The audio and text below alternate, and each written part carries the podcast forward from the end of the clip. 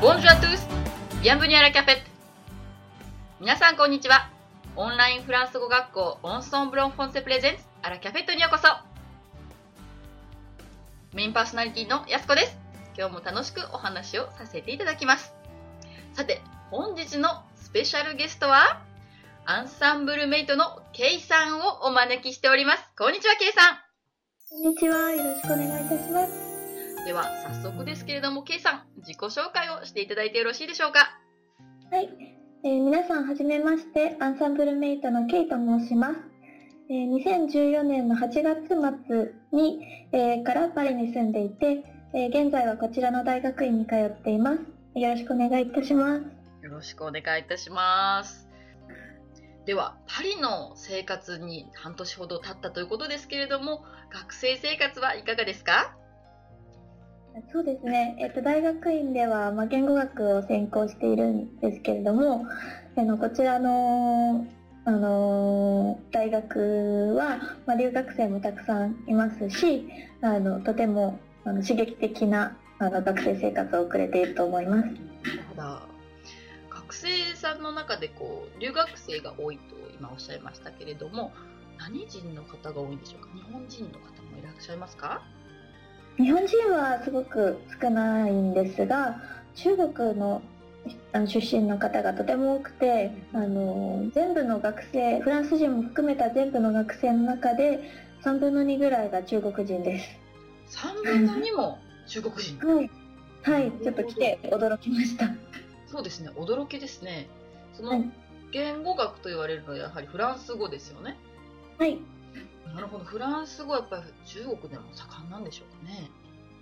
うんそうですね。あの現フランス語のうん。自体を研究している人とあのフランス語教育の研究をしている人がいるのでやはりその自分の国に帰って教育のプロフェッショナルになるっていう人もあのいるのでそのせいかなという気もします。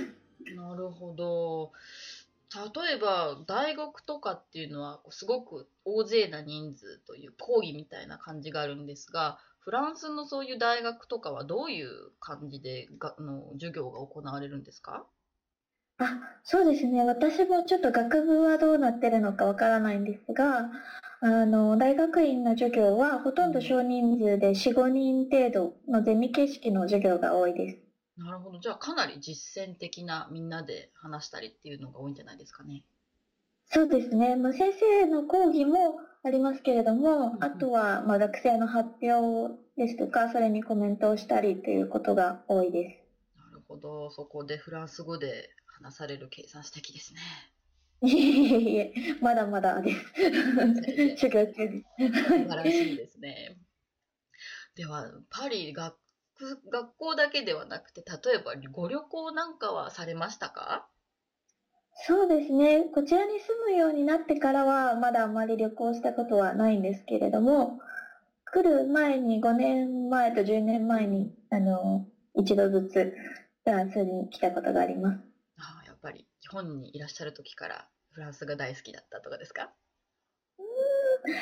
そういうわけでもないんですけど、では。でも1回目に来た後にフランス語頑張ろうって思った記憶があります。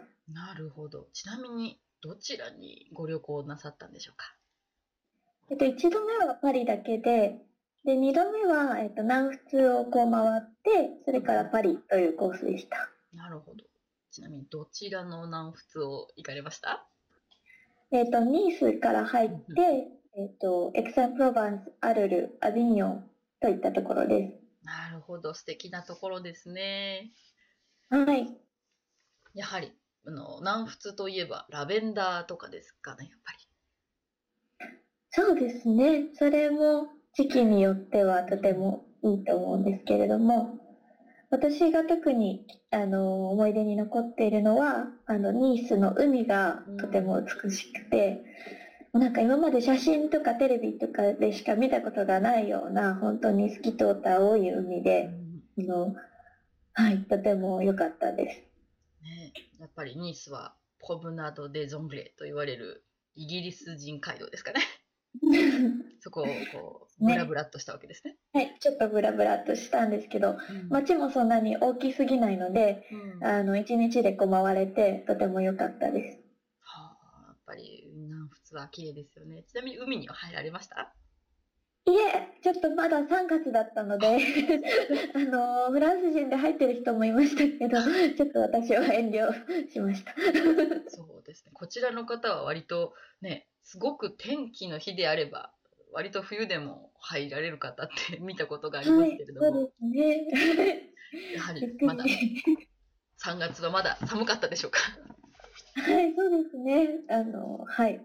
あの、ニースに行った時は晴れてたんですけども、うん、その翌日から大雪で、あの、吹雪で、で、あの、ここ6年前だと思うんですが、うん、25年ぶりくらいの大雪とかって言っていて、とても寒かったです。そうです。なかなか南仏の方では雪は降らないとね、あんまり降らないんですけどね。うん、ではい、なんかその地元のおじいさんみたいな方も、いや、わしはこんな雪初めて見たみたいな感じのぐらい、もう膝が埋もれるぐらいまで降ったので、はい。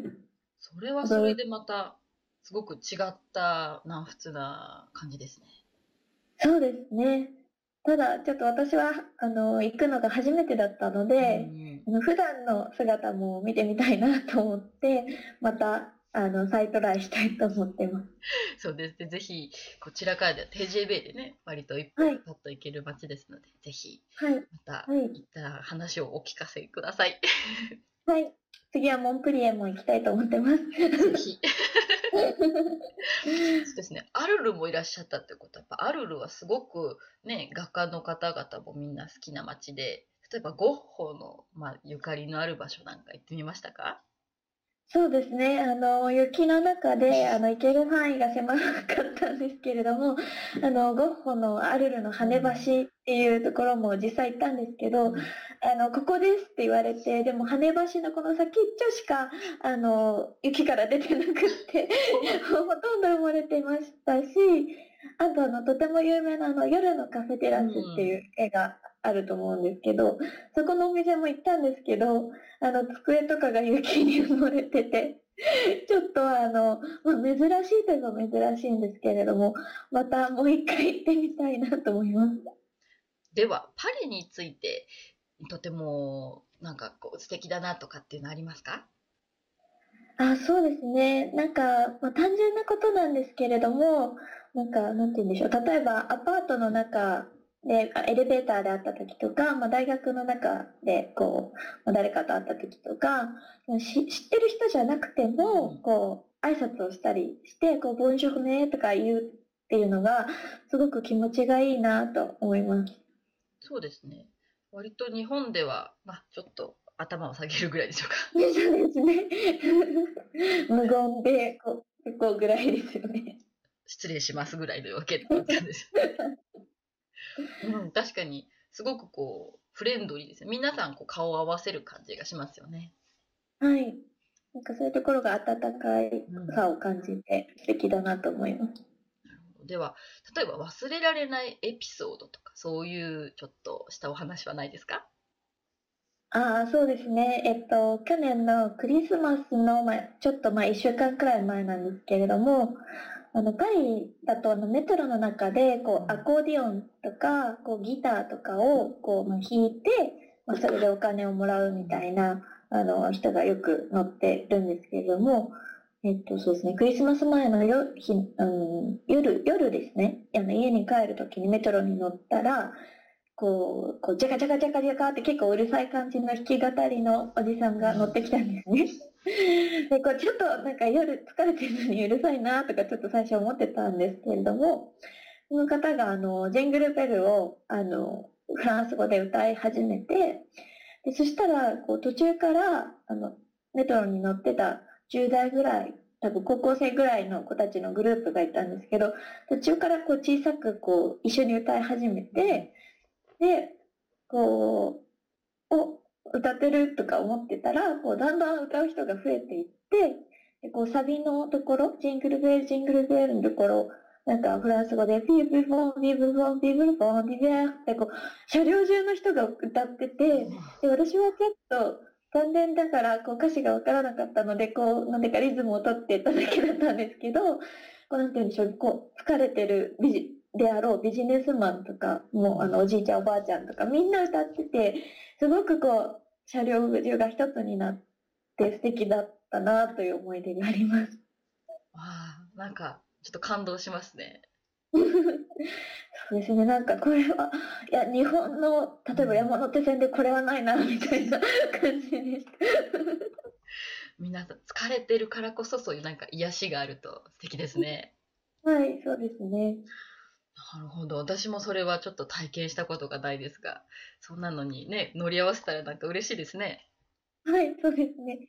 もう次、来年あったら一緒に歌おうと思って、あの、帰ってから歌詞を調べました。おお、これも、これぞフランス語の勉強のモチベですね。はい。なるほど、なるほど。では逆に、これはちょっとないなとか、驚いたなとか、失敗したぞとかって、そういうお話はありますか？そうですね。うんあの、いい方の驚きだと、まあ、あの、パンとチーズがまず美味しいっていうことですね。なんかこう、そこら辺で買ったパンとか、スーパーで売ってるチーズとかでもすごく美味しいので、それはいい驚きですね。間違いないですね、パンは。はい。ヨーロッパ中でもやはり、イタリアやドイツとかスペインに比べて、やっぱりフランスが断然美味しいと私も思いますね。うん。で他には何か意外だったなとか、フランスってこうだったんだみたいなのはないですか？あ、そうですね。意外だったのは、まあ、部屋の中がすごく暗いことですね。なんて言うんでしょう。照明がうん、こう、間接照明みたいなのが多くて、え暗くてびっくりしました。すごくそれ私も納得です。はい。逆にフランス人とかが、なんか私が高校と電気つけてると、眩しいとかそうですよね。なんかこう、あの、目の、なんていうんですか、その光を受ける、こう、度合いが違うみたいですね。なんあか。やはりそうなんですかね。うん。すごく私もそんなにつけないでとか、もっとこうエコ電気をつけてとか 何度か言われたことがあるので、でも目悪くなっちゃうよって言うんですけど、うん、思ったほどこちらの方って近視の方が少ないと思いません？ああ、確かにそうかもしれないですね。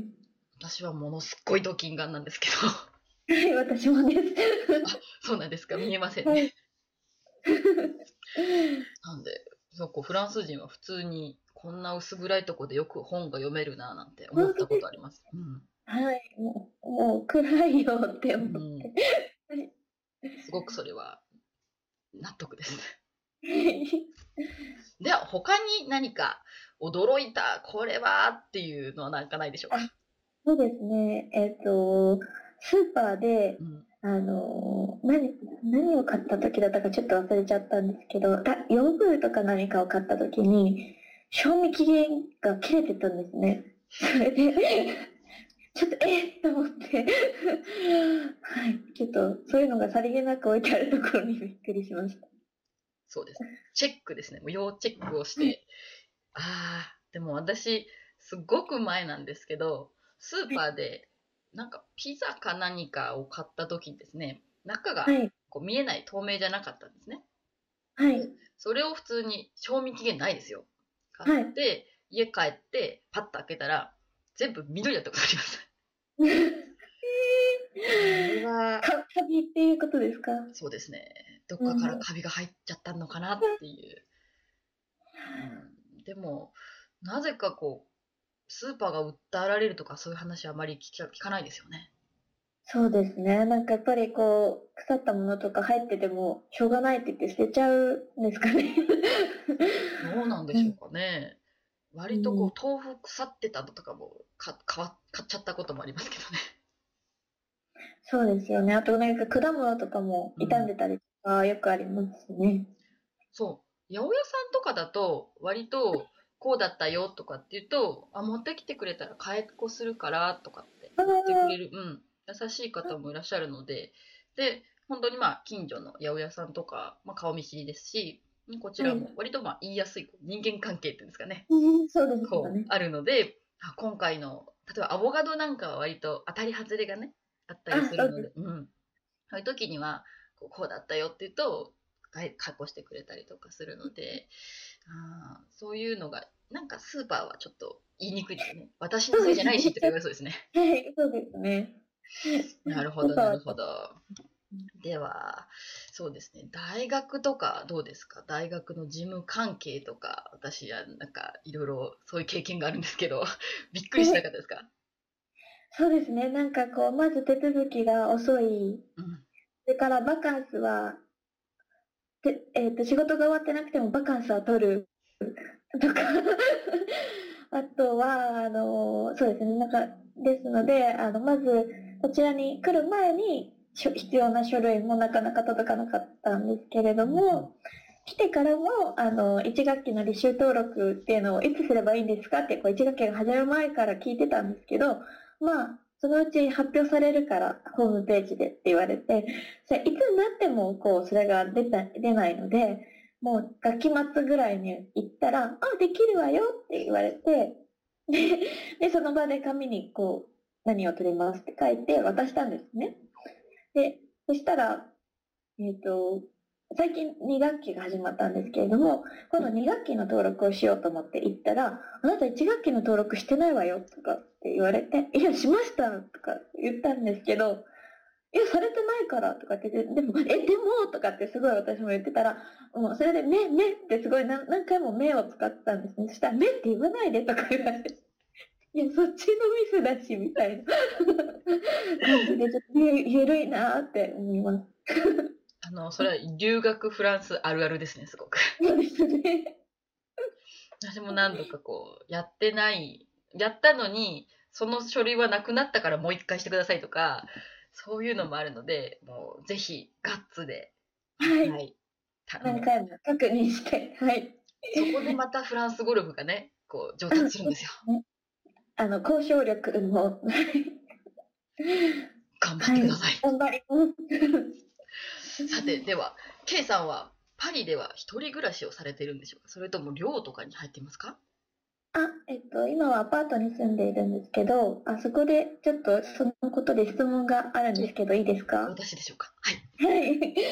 あの、普段はあの自炊をしているんですけれども、うん。なんかどうしてもやっぱりレパートリーがそんなに日本にいる時と変わらなくて、で、あの、なんかでもたまにはフランスらしいものも作ってみたいなと思うんですけど、うちはオーブンが残念ながらないんですね。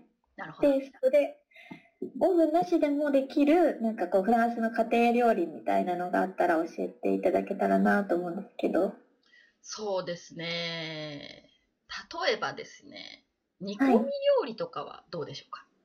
あー、煮込み。うんあー、そうです。なんか、うんポトフとかうんうんうんは、あとラタトゥイユとかは作ったことがあるんですけど、他に何かありますか？そうですね。私のヘビロテってわかります？ヘビー、ヘビーローあテーションです。はい、はい。ローテーション すごくこう毎回作ってしまう、まあフランス料理の家庭料理だと思うんですけど、トマト煮込みの種類でこうバスケーズって呼ばれるトマト煮込みをご存知ですか？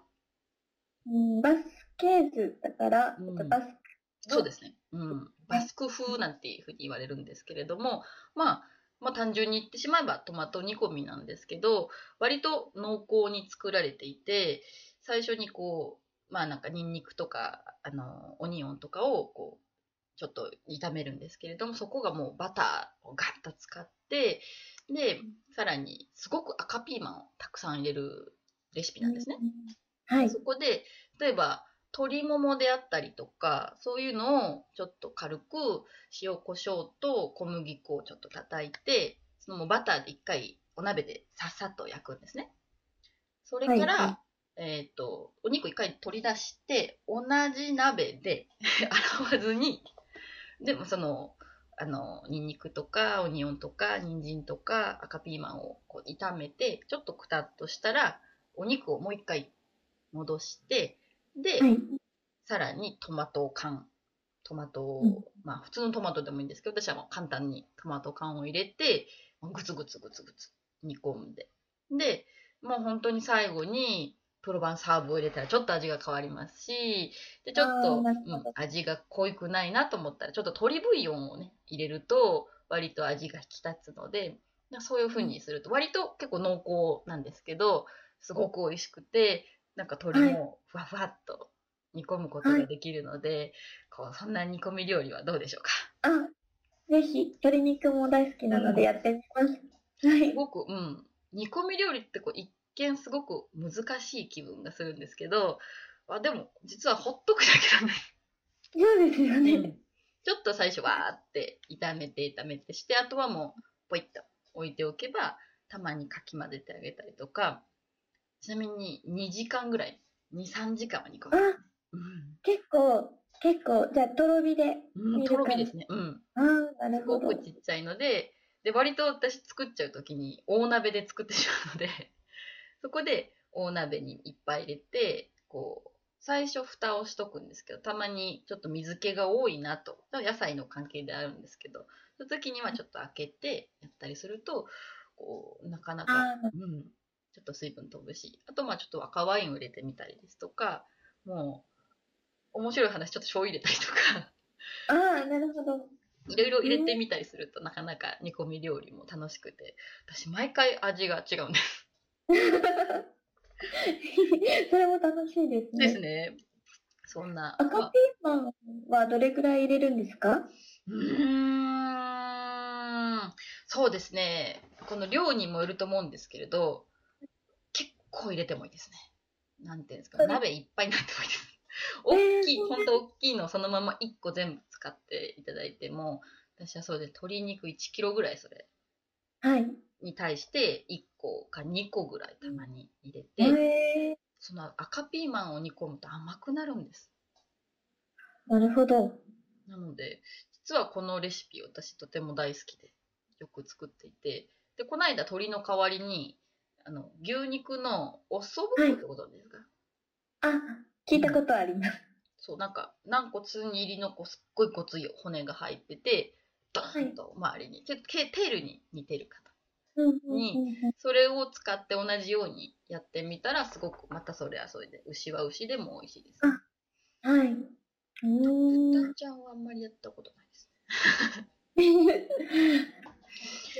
ひやってみます。はい、ぜひ、また、もし作られたら、ご感想をお聞かせください。わかりました。さて、そうですね。では、今日はこれたくさんお話をさせていただきましたけれども、最後に、ケイさんの方からアンサンブルメイトの方にちょっとメッセージいただけますか？そうですね。えっ、ー、と、今日は旅行のお話もさせていただいたんですけれども、そのフランスは地方によってもいろいろな雰囲気があって、なんかその違いを楽しむっていうこともすごく面白いのかなと思いますし、なんかそういう経験を、あの、あ、まあ、とか、まあ、そういういろんな地方の料理を楽しんでみたりして、そういうことでなんかこう、あ、じゃあフランスに行きたいからフランス語勉強しようとか、うん、そういうきっかけになったら素敵だなと思います。そうですね。やっぱりモチベーションを上げて、みんなで一緒に勉強していけたらいいですね。はい。それでは、本日まだ話し足りないことがありますので、ぜひ2回に分けてお話をしていただいてもよろしいですか？はい、ぜひお願いします。はい、では本日はここまでということで、ケイさんありがとうございました。ありがとうございました。アラキャペットを運営しているオンラインフランス語学校オンソンブロフォセでは、フランス語を自宅で1回1500円からプロの講師に学べる学校です。あなたのペースに合わせて行われるマンツーマンによるレッスンです。無料体験レッスンも随時可能となっております。フランスで叶えるあなたの夢応援しています。それでは、アビアトーオバ